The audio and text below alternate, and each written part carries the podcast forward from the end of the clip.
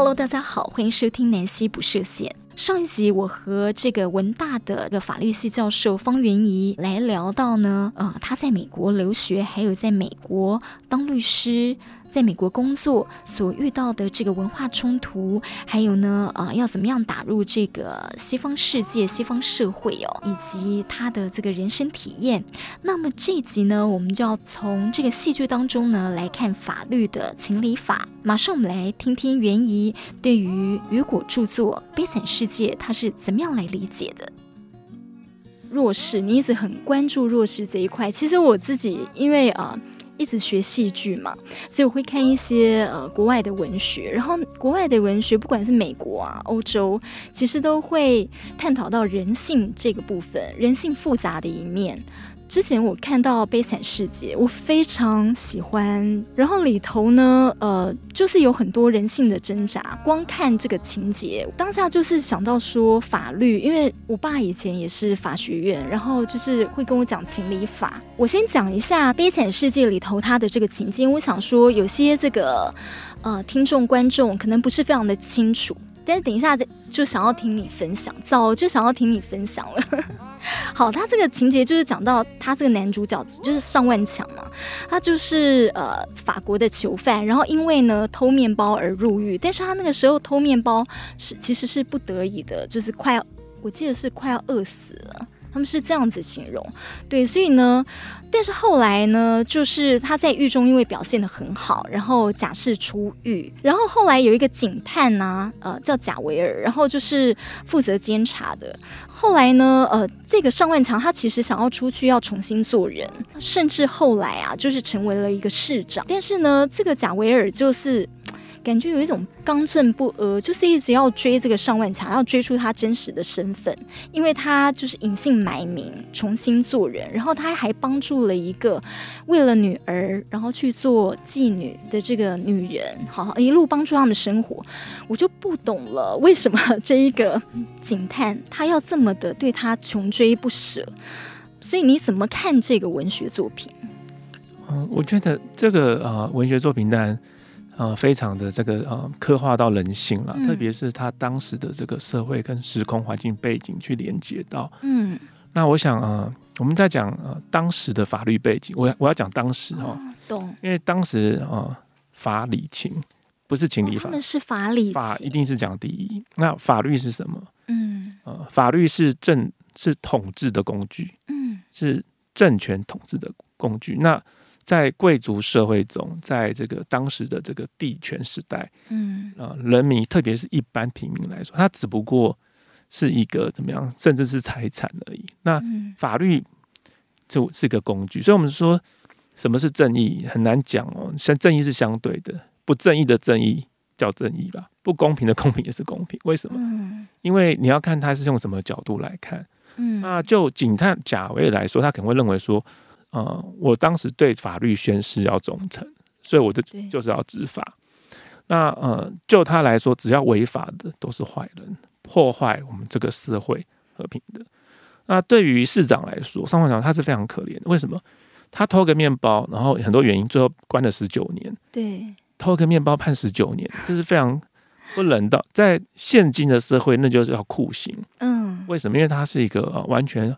不符合比例的惩罚，嗯，哦，如果说你是强盗，然后做了很多坏事，你关一个十九年，对，嗯，但是这种的做法就是酷体了，这个本身这个法律本身，嗯，就是不正义的，嗯，所以说我说那叫不正义的正义嘛，嗯，所以这个部分就会觉得说啊，你可以看到那个冲突点哦，会源自于说啊，为什么在那个时代里面，对，哦，是这样的一个结构，然后让好人好像就是 贫穷，然后。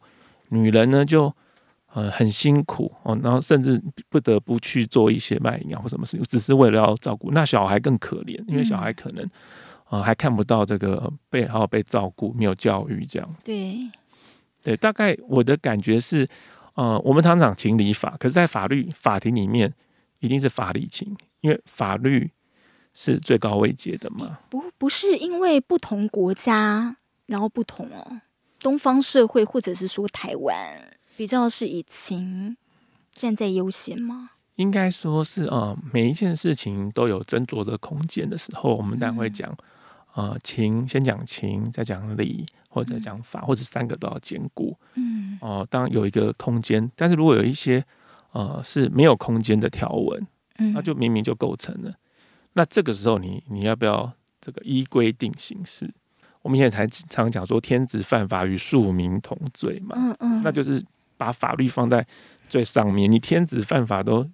所以我觉得应该还是要回到说，呃呃，法律在当时的时空背景，其实其实不论是台呃台湾啊，或者是呃中国啊，或者是呃呃在任何一个国家，在都有一段时间，我们可以看到法律是统治者的工具。哦，所以法律其实是一个对。那现在不一样，现在是法治国，对不对？嗯。现在我们是很幸福，因为法律是要保障我们的。那我们是在这个环境下，哦，所以可以看到说那个。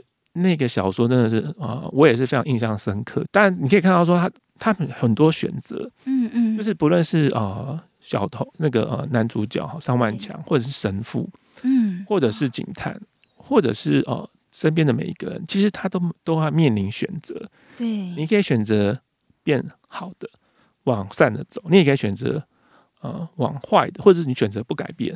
嗯，那你会发现说那个小说的，我觉得我很喜欢的部分是啊。呃法律是死的啦，人是活的，嗯、你永远都有选择。你、欸、这句太棒了，因为我就很喜欢他，因为他你看他，嗯、呃，他偷东西，然后谁改变了他？神父，神父，神父原谅，神父选择原谅他，因为这个原谅让他开始改变，因为他不是个坏人，嗯，他是不得已的。那。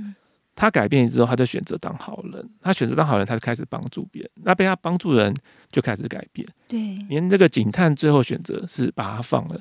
嗯，那警探最后是放放了这个尚万强，然后自己自杀。自杀。对，因为他觉得他呃，他人生的信仰他违反了。但是你可以发现，他也做出了选择。嗯、所以，其实我们啊，人其实在很多时刻都是可以做选择的。那嗯。呃所以我就说，其实很，你不能说没有选择，人一定有选择。那你要做什么选择？你要为自己负责。这样，这个呃，文学是不是跟你的中心思想也有一些些的共鸣？因为你刚刚讲到良善，对你来讲，就是你从事法律这个蛮重要的。刚刚讨论到说，呃，选择，对，他在善与恶或者怎么样选择。就是说，是比较正面的，这当中才有一些人性的挣扎。我觉得好看，就好看在那个人性挣扎的地方，然后呃，最后他怎么样突破。所以，其实在，在呃法律实际上你会发现，不是善恶两元，它其实有很多灰色地带。哦，所以在那个灰色地带的时候，啊，导引你的是价值。就是你发现有些人他不是真的，你你知道在他故事，你发现哎，他其实也没很坏嘛。嗯哼哼哼。那有些人他是好的，但是他有时候做一件坏的事情。对。所以有时候，呃，小时候常常觉得说啊，那个是好人，那个是坏人，因为电视都是那个是英雄，那个是坏人。对。可是其实，在真的人身上，你会发现说，很多灰色，对不对？那在面对灰色的时候，你是有选择的。那你要选择的是什么？这样子。但我我我比较理想主义啦，你可以听到我是蛮理想的，我是理想主义型的，所以有时候还有有时候会不切实际，但我觉得这是这是我的信仰啦，每个人的想法不一样。对，可是我觉得呃，你的理想，这就是这很很棒的一个中心思想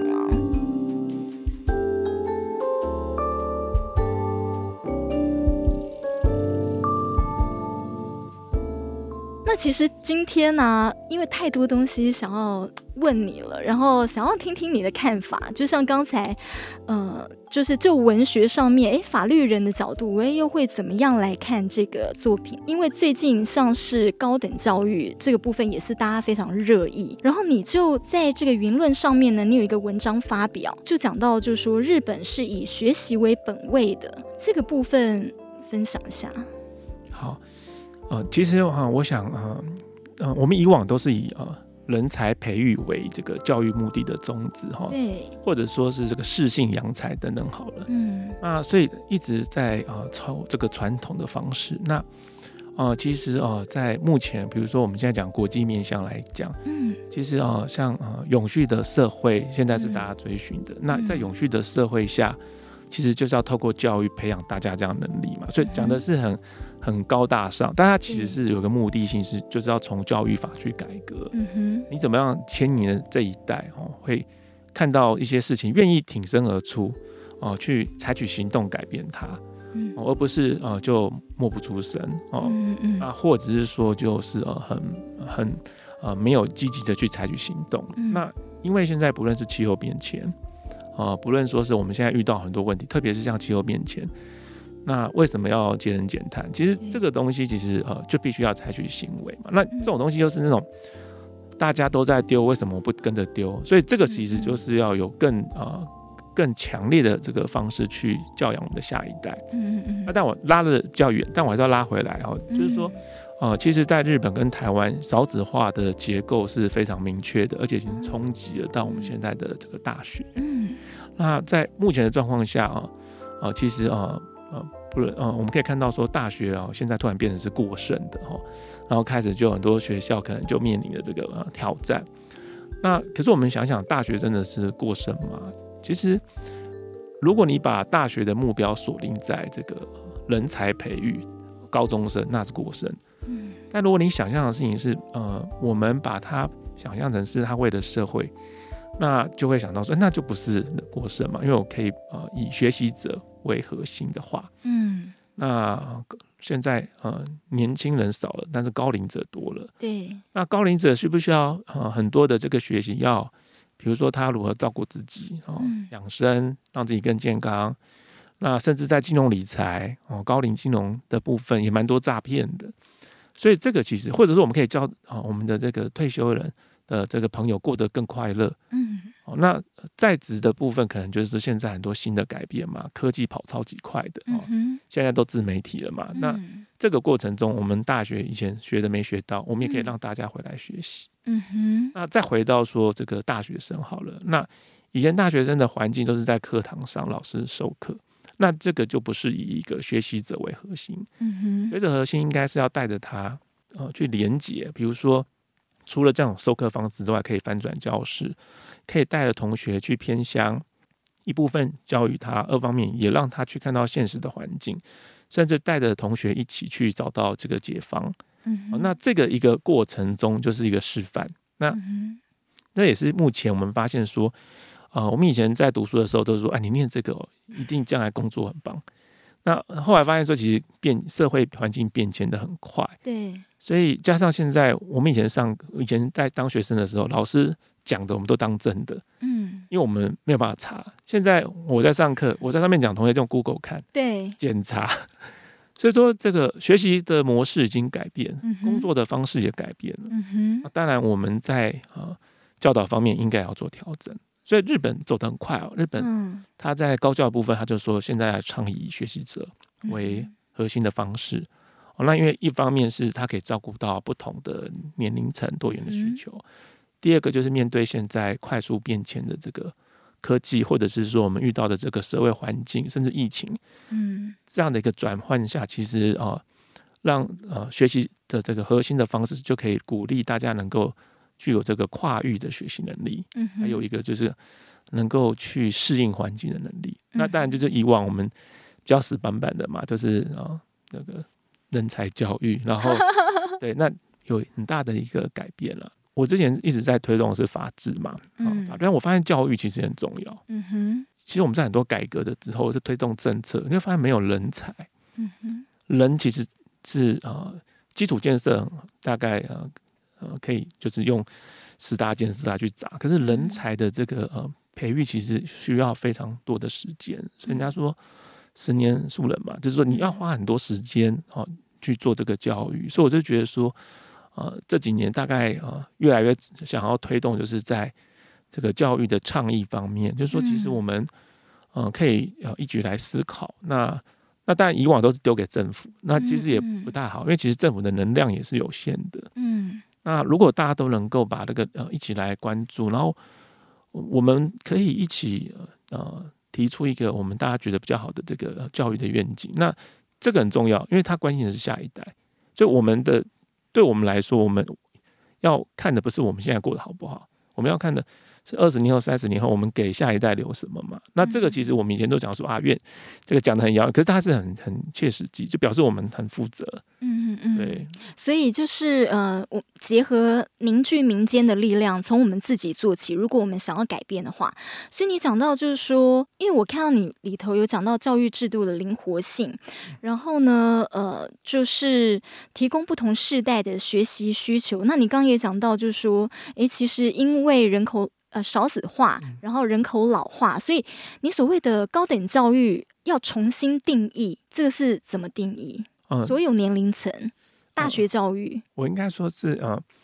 嗯，从这个幼稚园到这个高中小学，这个都我们都可以了解，这是我们的国民教育嘛阶段。嗯，但是呃，上了这个大学之后，那从大学开始，其实以我们这个联合国的 SDGs 永续教育里面就就有提到那个呃。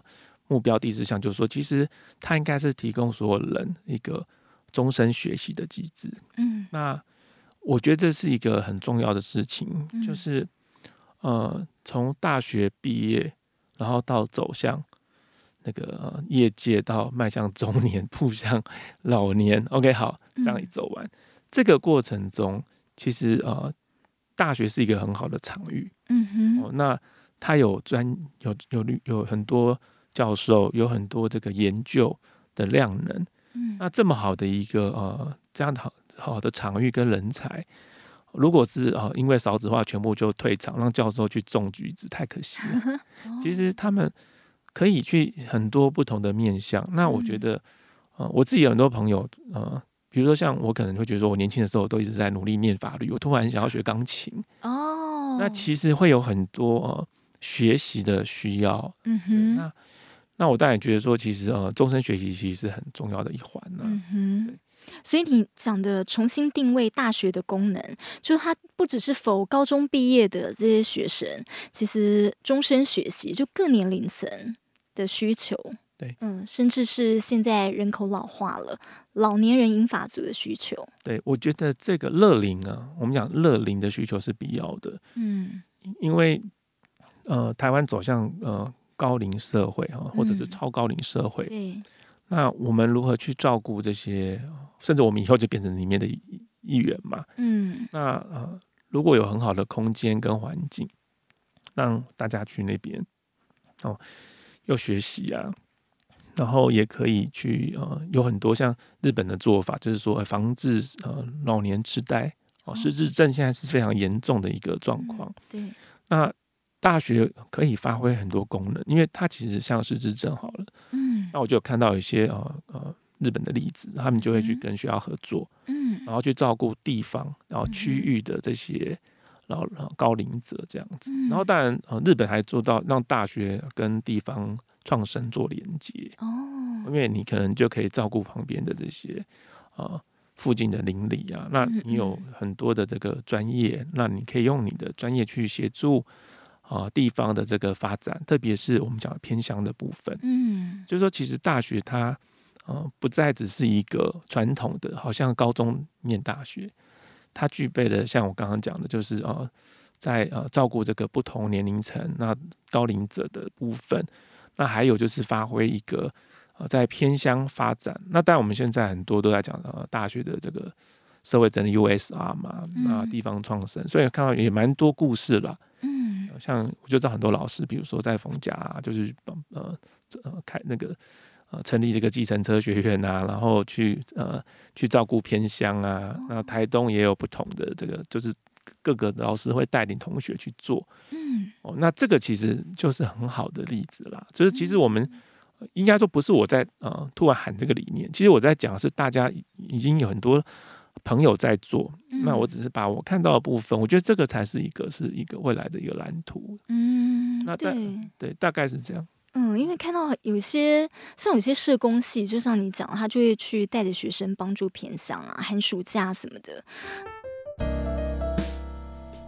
你也一直在讲永续教育的推动，跟这一块也就是这个关系吗？其实永续教育是一个啊。呃，最有名字啦，嗯、那其实是呃，联合国在推动 SDGs，就是呃十七项的这个永续发展指标。嗯，那它的目标是希望二零三零年能够达到十七项。那其实各国都把这指标列为是国家发展的重要的一个目标。嗯哼，那这十七项当然就是什么什么面向都包含啊，要消除贫穷啊，嗯、增加平权啊，呃，促进这个更有责任的循环式消费啊，嗯，要照顾海洋，要照顾陆陆地等等。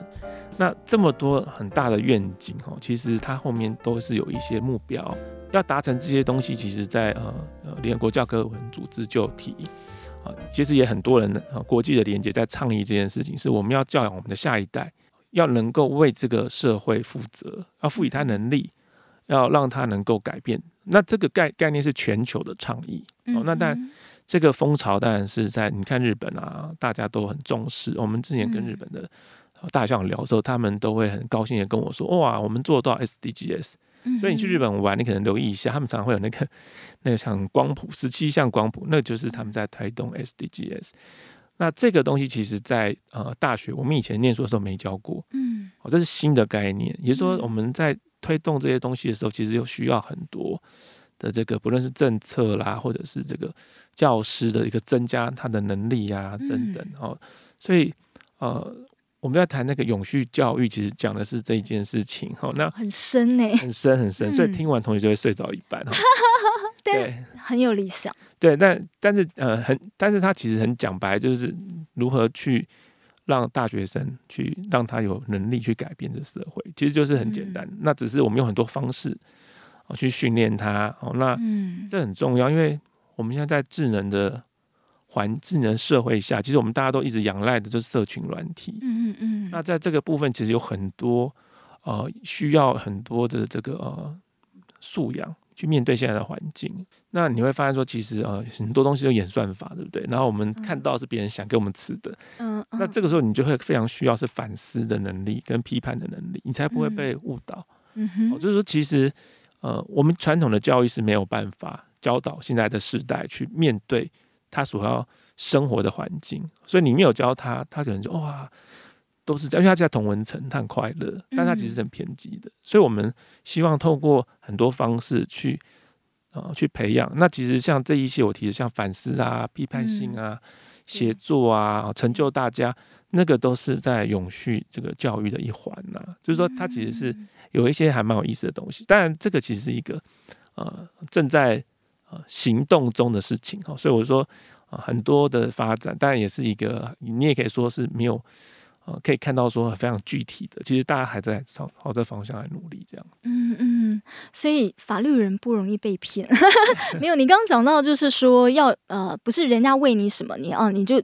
就就得什么，就是要自己主动性的去学习跟思考，而且要知道思辨，要懂得怎么思辨这样子。好，我想帮这个年轻人啊，最后再请教一下，因为其实你真的这个人怎么可以这么完美？就从你的学涯到你的职涯，你完全是呃，完全是照着你的理想，然后一步步的都完成了。然后你又长时间的跟一些年轻学子大家在一起，对，那如果想要出国留学或者是出社会，对于学涯跟职涯，你有怎么样的一个建议？嗯，我觉得大概是本身来说，我觉得不要害怕去梦想啦，就是你要有野心，嗯，ambitious 是必要的，嗯哼哼，但是要务实。我讲的意思是，其实你不要看我很顺利，我也是有一直在调整，嗯，就是说其实我会设定一个目标，我会努力去追寻。但是会不会都成功不一定，但是遇到困境的时候你要选择，嗯哼，所以你其实会有很多的调整，嗯，所以不能说我一定就是要当医生，那发现自己不行那就放弃，没有，你其实，在很多的部分其实是哦，你会有一个目标，定了目标之后你去执行，但会遇到困难，嗯，那。嗯，真的没有办法达成，那当然是放弃呀，对不对？那但但是你放弃之后，你知道去选定，或是转个弯。对，其实就是你讲的很好，就是要转弯。嗯，就是呃，有很多方式可以达成目标。嗯哼，所以目标设定了，你很多方式可以达成。嗯哼，然后有时候你有时候可能在走这条路的时候，会发现啊。呃，虽然没有达到 A 目标，可是会开出更好的花果。嗯、就是这个东西是很难讲的。嗯嗯。但是就是不要害怕，就是说我我好像比不过别人。嗯嗯。我就是就是自己要有这样的一个心态啦，就是我要采取行动，我要做追求卓越，但过程中一定会遇到挑战跟困难，必然的。嗯哼。那呃，有没有伤心难过的时候？有，所以呃，现在看我不准哦，因为那个目前是成，目前好像看到是我，你可能没有看我伤心难过的样子啊，所以你看到是就是好像刚好一直都是非常成功的，然后人生胜利组过了那个坎，对不对？我也有啊，我想要申请哈佛没上，哦，开玩笑。但我说其实每个人都有他的目标啦，跟想法，那嗯。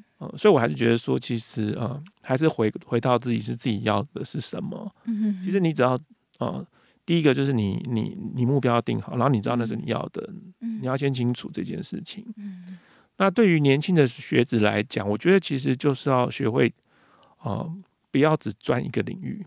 多个领域的部分要去尝试，嗯，要培养一个视野，呃，这个时候就觉得说视野好像真的是会决定一个人是不是能够成功，嗯，不论你你不一定要念书啊，你开我有好朋友开开餐厅，现在连锁好几非常成功，然后他每天去 camping，我都非常羡慕他的人生，没有压力，然后就开游艇。但是他有他的事业，他有办法开出这样的这个连锁的，而且很成功的这个餐饮业，嗯，就是说其实啊，呃，所以我认为，不论你做哪一个行业，你一定要有一个高度跟视野，嗯哼，那这个视野跟高度其实是啊，必须要啊广泛的去接触不同的，那当然也不能只在台湾，你一定要走到这个呃全世界啊，就是说你可以打开那这个这样的一个。呃，视野，那你就会有那个高度出来。那我觉得这个，呃，加上现在其实很多的学科都是哦，比如说我念英文，那就很辛苦，因为现在每个人好像都英文嘛，嗯，所以你一定要去跟别的专业做连接，这样子，嗯嗯嗯。所以说我当时那个法律加呃传播嘛，那呃，虽然我没有走上传播法规，但是这两个特质哈，其实是对我来说是有注意的。嗯，你都运用到了，对，都会运用到，所以我觉得。嗯，所以我就觉得说，其实同学或是年轻的朋友哈，嗯嗯，不要害怕去尝试。嗯哼，像我就很，我以前就是什么，我以前也去泡沫茶店打过工嘛。真的？对啊，然后我有在 TGI Friday 上过班嘛。就是其实我以前，我以前，我以前第一个不知道哎、欸。我以前大学第一个偶像是那个马克吐温，写马克吐温、那个。哦，马克吐温。对，那他就是他做过好像二三十种职业。嗯。我那时候觉得哇，他真的太酷了，对，然后就觉得他是偶像，所以我那时候大学的时候就是努力想要朝这方向走，啊，但当然后来就是以专业为主了嘛，所以我到大三、大四就是到法庭啊，嗯，大家我想我们都知道，我们去报社嘛，去哪里，就说其实其实不同的尝试的过程中，因为我我觉得我觉得大学生大一你很难知道你你要的是什么，嗯哼，因为你搞不清楚状况，对，所以呃。就是透过不同的去不停的去尝试不同的事物，嗯哼，然后那每个事物你会有故事嘛，然后你你经历过每件事情的时候，你就会慢慢清楚你心中的轮廓要找哪哪个方向走。那当然，我当时的目标哈，嗯，没有当主播，OK 好，我要走走到美国哈去去从事。那我当然是后来觉得，哎，我好喜欢法律，我在我好喜欢美国的法律，嗯，然后。很顺，所以我就顺着走下去。嗯，所以我也是在有一些调整跟转换这样子。嗯，对，对。你要当主播的话，只要你一生应该很多 地方都说哦，真的太荣幸了，赶快来。然后你刚刚讲哈佛，其实你伊利诺、波士顿都是名校。接下来这一题呢，其实一开始也是本来就想要问。哎，人家给你冠上那个文大的梁朝伟，你喜欢吗？我我应该说本来哈是叫法律梁朝伟，后来法律圈、哦、法律梁朝伟，法律圈帅哥太多，就变文化，那文化帅的也很多。呃，我觉得其实呃，你应该说梁朝伟很帅，我我觉得还好是是我是，然后他最近形象都很好，形象很好，所以我当然觉得说哦，好开心。对，当然是沾了他的光啦。对，呃呃，这是还记得是谁帮你取的吗？因为我后来看到你很多的报道都是用这个名号，就是大家打着这个名号，因为 真的很帅。然后梁朝欸还真的有点像。我我这个这还蛮好笑的。我在波士顿念书的时候，我没有跟别人讲过。我在 BU 念书的时候，我有一个香港同学，香港法官，他突然跟我说。他说他他觉得我很眼熟，我说为什么？他说突然间跟我说啊，梁朝伟，还蛮好笑的。OK，因为眼神也有点像嘛，可能是说眼神有点像。那但是真的在台湾，主要这是我们呃某一次我们的老师啦，法律系那个教授突然说，就说我很像啊，然后都是学生在传，嗯，那学生传本来就没事嘛，那突然某个教授就说了嘛，然后。然后当时就就就传出去了这样子，然后校长啊什么的，哇，这个介绍就喜欢冠名号这样子，因为嗯，可以帮忙招生。对，所以其实你一直常常就是出来做发言人，今天真的非常开心能够访问到我二十年不见的这个曾经同窗啦，吼，那个时候就看你非常的潇洒，对，但是自从你呢，呃。身为教务长，然后又是大学法律系教授之后呢，我就不太敢跟你开玩笑。我把这个刚才比较轻松的话题啊放到后面。是是是。对对对，但你平常应该跟同学相处也都是很轻松的吧？大家都是把你当，你应该跟呃学生相处还是有点像朋友吧？对，嗯，我跟呃，因为比较美式作风啦，哦、所以我跟同学的相处是很。比较自在，嗯，对，然后嗯，我从来不想想说是什么教务长、学务长啦，嗯，我就把就是跟大家一起同乐嘛，对，所以呃，在课堂上大概也是呃是比较跟同学是比较 easy 的，嗯哼哼，比较这样的一个互动，所以也会同学亏我啊，对啊，也有那个同学跑来。跟我跟你聊天啊，嗯、开杠啊，嗯，对啊，然后跟你分享故事啊，嗯，还说老师你最近胖了，哦，真的，陶伟最近胖了，要不要控制一下？所以我觉得还蛮好，蛮有意思的啦。嗯，今天真的非常呃荣幸，然后很开心，就是访问到袁怡，提供了我们很多的这个呃学牙、职牙哦，那他是怎么样一步步达成自己的理想？我相信。背后有很多的努力啦，就是是我们所无法想象的。你要融入到这个不同国家，美国的社会哦，不管是文化还有语言呐、呃，各方面的，呃，我相信。背后做了很多的努力，还有你的意志力，对你对于你理想的坚持。那希望下次还有机会呢，能够再跟就是袁怡能聊到你现在也一直在推动的永续教育。你说有十七项，我想这非常深度。对，等下一次。对，好，谢谢袁怡，谢谢大家，谢谢大家。